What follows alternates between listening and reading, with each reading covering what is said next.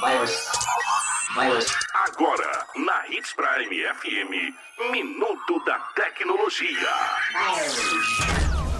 Porque tenho uma internet rápida, uma rede barra mil e minha conexão ainda continua lenta. Olá, sou Harrison Silva Hoffman, atuo na área de tecnologia há mais de 10 anos e este é o Minuto da Tecnologia. Uma das principais razões de uma conexão lenta é que há muitas pessoas utilizando. Em média, uma pessoa utiliza de 15 a 20 megas para navegar na internet.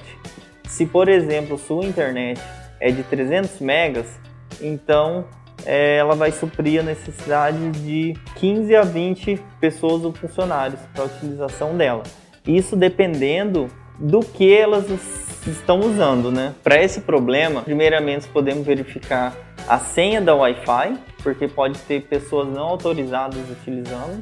Podemos alterar essa senha. Se há muitas pessoas mesmo utilizando e seu, sua banda às vezes não é recomendado ou a pessoa utiliza para fazer às vezes downloads de arquivos muito grandes que utilizam muito espaço da sua internet, então podemos implantar um firewall ou um equipamento corporativo de rede que pode limitar cada usuário qual velocidade de internet que aquele usuário vai poder usar. Outro problema também são os repetidores de sinal.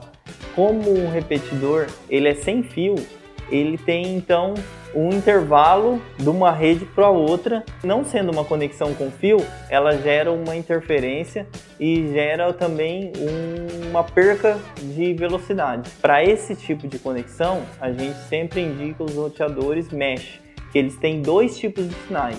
Tem um sinal próprio de conexão entre eles e outro sinal que é essa rede Wi-Fi, que daí ele gera menos interferência e levam uma maior conexão de rede de internet. Outras causas bem frequentes são vírus e malwares. Esses vírus e malwares, eles entram intencionalmente no seu computador para adquirir e fazer o upload, que é o envio de informações que está no seu computador.